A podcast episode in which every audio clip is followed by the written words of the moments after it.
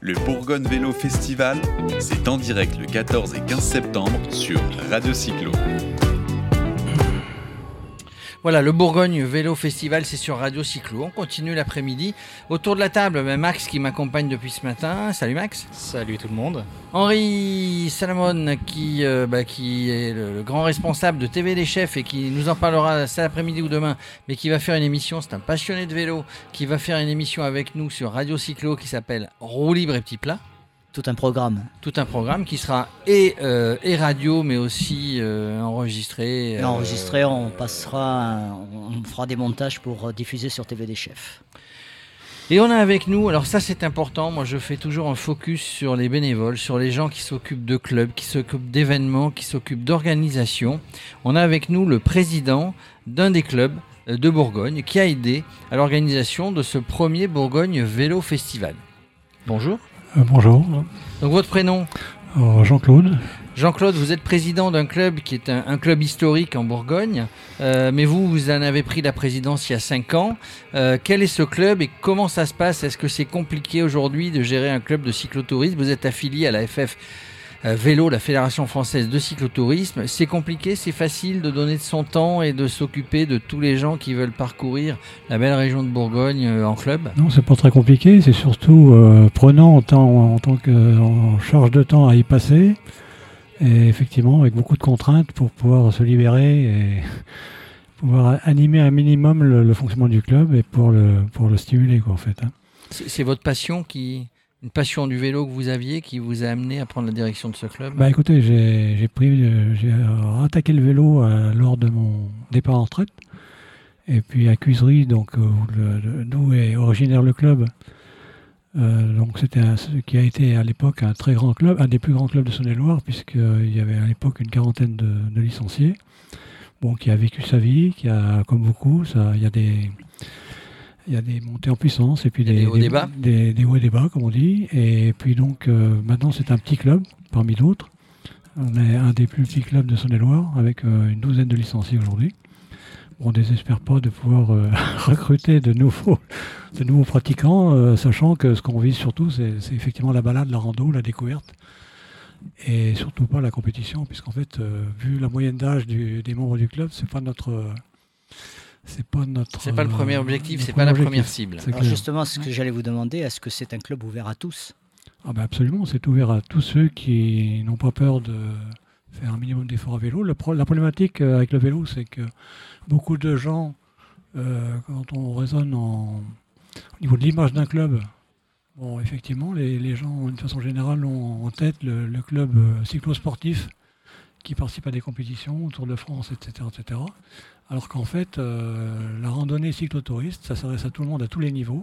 Simplement, il faut pouvoir, dans le cadre des activités, pouvoir euh, euh, partager, répartir la- l'activité entre les différents niveaux, constituer des groupes et puis faire en sorte que chacun y trouve son compte. En fait. C'est compliqué justement à faire passer ce message de dire qu'au final, il n'y a pas que la compétition, mais il y a aussi le plaisir via, Ah bah, via les randonnées. C'est très dur à passer. C'est très dur à passer. Le- une des méthodes les plus simples pour essayer de faire venir les gens, c'est de les inviter à des balades, hein, qui font une heure, deux heures, etc. Et puis surtout pas de leur dire combien de kilomètres ils vont faire. Hein, mais on simple, bon, à, titre d'information, pour la fête du vélo, on arrive à faire une, balade de 30 km. Les gens ils savent qu'on part mettons à 2 heures l'après-midi, on est rentré vers 4, 4h30, 5h, avec un petit pot à.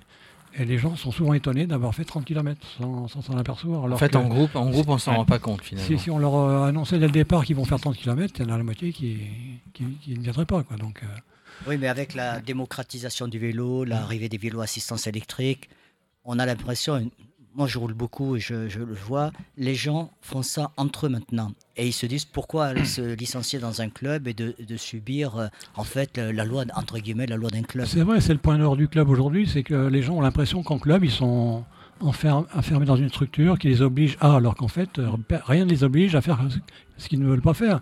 S'ils ne veulent pas venir aux sorties régulières du club, ils peuvent rouler de leur côté. Bon, simplement, le fait d'être affilié à un club, ils bénéficient davantage. euh, Ils ont une assurance, ils ont une licence, ils sont protégés, ils ont bénéficié de services, que ce soit des séjours vélo à droite à gauche, etc. Donc, ils ont quand même un certain plus à participer au club. Et en plus, le fait de participer à un club constitue aussi une émulation par rapport à une activité, euh, disons, individuelle, puisque quand vous êtes tout seul, euh, bon, vous n'aurez pas tendance peut-être à dépasser vos, vos capacités ou pose envie. Donc, alors qu'en club, vous êtes stimulé, émulé à faire plus que ce que vous n'auriez pas fait autrement. Sans oublier que ça crée du lien social. Absolument, ça, permet de créer un groupe, une entité, de, la convivialité et de créer un groupe de copains, d'amis qui effectivement enfin, partagent une, activité, ça c'est clair. Vous êtes donc un acteur social euh, de la cité, du département. Euh, il y a des jeunes qui viennent au vélo, il y a des jeunes où c'est vraiment, ça reste sur une moyenne d'âge un petit peu plus élevée? Euh, le but étant de faire venir des jeunes, parce qu'à un moment donné, il faut prendre la relève, aussi bien sur les routes que sur, les, que sur le conseil d'administration. Bah, la problématique des jeunes, dans Saône-et-Loire, on a quand même on a, on a 16 clubs, dont deux qui sont équipés, enfin qui, qui, ont une école de vélo, donc des jeunes de moins de 18 ans. Et, mais la, problématique, c'est que les jeunes, donc on les a à partir d'un certain âge, mettons 10, 12 ans pour commencer à être assez efficaces en termes de vélo. Mais dès qu'ils ont atteint 15-16 ans, qu'ils partent en fac, et à droite à gauche, on les perd. Après, il faut attendre 20 euh, ans ou 30 ans pour les récupérer. Alors, on disait que les jeunes partaient plutôt euh, sur le VTT que sur le vélo, euh, vélo-route, cyclo, Exactement. Les, deux écoles de vélo que l'on a, elles sont essentiellement orientées VTT. Et effectivement, le, VTT, quand je dis le VTT un peu technique ou sportif, effectivement, ne s'adressera pas aux, seniors qui pratiquent le, le cyclotourisme aujourd'hui, parce qu'en fait, à moins d'avoir une formation, une expérience passée, les gens ne se mettent pas au VTT vraiment à 60 ans, voire plus. Hein, Alors, beaucoup de régions se mettent à créer des infrastructures pour, euh, pour le vélo, pour qu'on puisse rouler en toute sécurité. Est-ce que la, je sais que la Bourgogne est précurseur dans les, les vélos-voies, les, les, voies vertes. Est-ce que vous avez l'impression qu'aujourd'hui, ces efforts perdurent dans le temps et que les gens sont conscients qu'on monte justement de tous ces circuits pour qu'ils puissent faire du vélo en toute sécurité bah, Aujourd'hui, effectivement, en Saône-et-Loire, il, y, a eu un gros, effort de fait par le département pour aménager les voies vertes, les voies bleues, et qui fait que ça, développe effectivement la, pratique elle-même.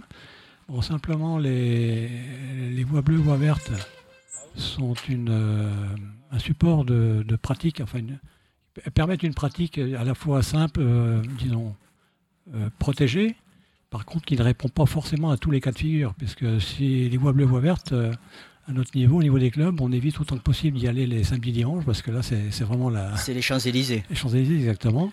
Hein, et donc, par contre, ça nous permet effectivement d'agrémenter nos retours de, rando, au départ ou à retour, pour, euh, après avoir des, fait des randos à, l'extérieur. En, parlant de Champs-Élysées, à Paris, à vélo, on dépasse les autos, et en vélo à Paris, on dépasse les taxis.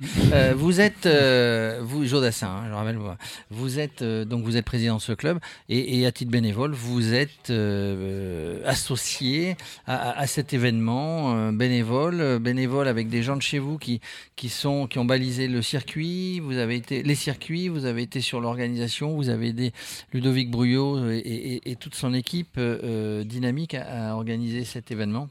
Effectivement, quand on a eu, quand on a appris effectivement la création de, cette manifestation, on a été tout de suite partant pour, être partenaire, puisque en fait la, dans la philosophie développée par, par euh, Ludovic en termes de découverte du vélo, euh, du vélo plaisir, randonnée, etc., convenait tout à fait à notre, euh, enfin, est en phase avec notre philosophie.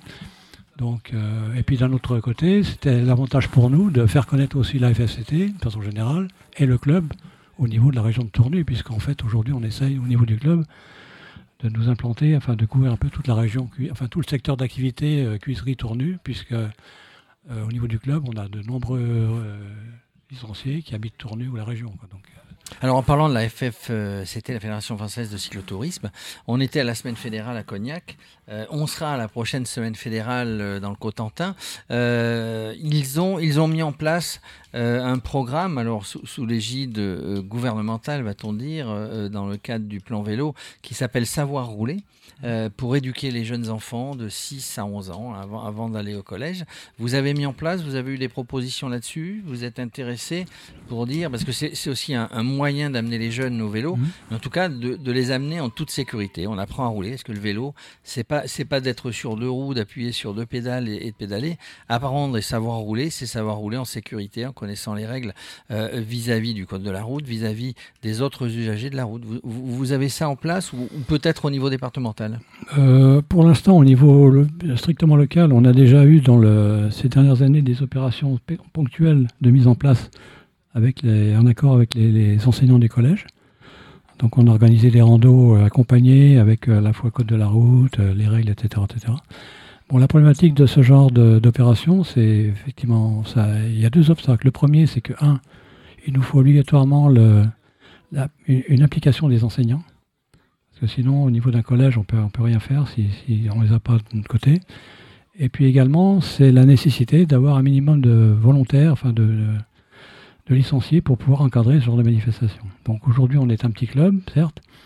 Tout le monde ne roule pas en même temps et en même temps que tout le monde, donc c'est très difficile aussi d'avoir euh, la conjonction de ces deux, ces deux critères. Alors, juste une dernière question. Est-ce que en tant que club, vous êtes sollicité par les élus pour justement la mise en place de, nouveaux parcours, de, nouvelles structures? Ben, en, étant en liaison étroite avec, la, le, département, puisque en fait ça se passe par le biais du site euh, Vélo en France, qui nous permet d'alimenter ce site avec euh, tout un tas de circuits au départ de, enfin, euh, enfin non seulement le département général, mais à notre niveau, tout ce qui est tournu, cuiserie, et tout ce qui est voie verte et voie bleue dans le secteur, donc nous permet de développer des, circuits, des propositions de circuits qui sont effectivement implémentées dans, le, dans Vélo en France. En tout cas, messieurs, merci. C'était très intéressant. Ce qui est intéressant, et on vous en remercie, c'est qu'il bah, y a encore des bénévoles. Il y a encore et toujours des bénévoles qui s'occupent parce que parce qu'ils donnent de leur temps euh, le week-end, en semaine, et qui font tout pour que justement la pratique du vélo ne soit pas individuelle, mais plutôt en club, qu'on sorte en groupe, que ça soit convivial, euh, que ça soit fraternel.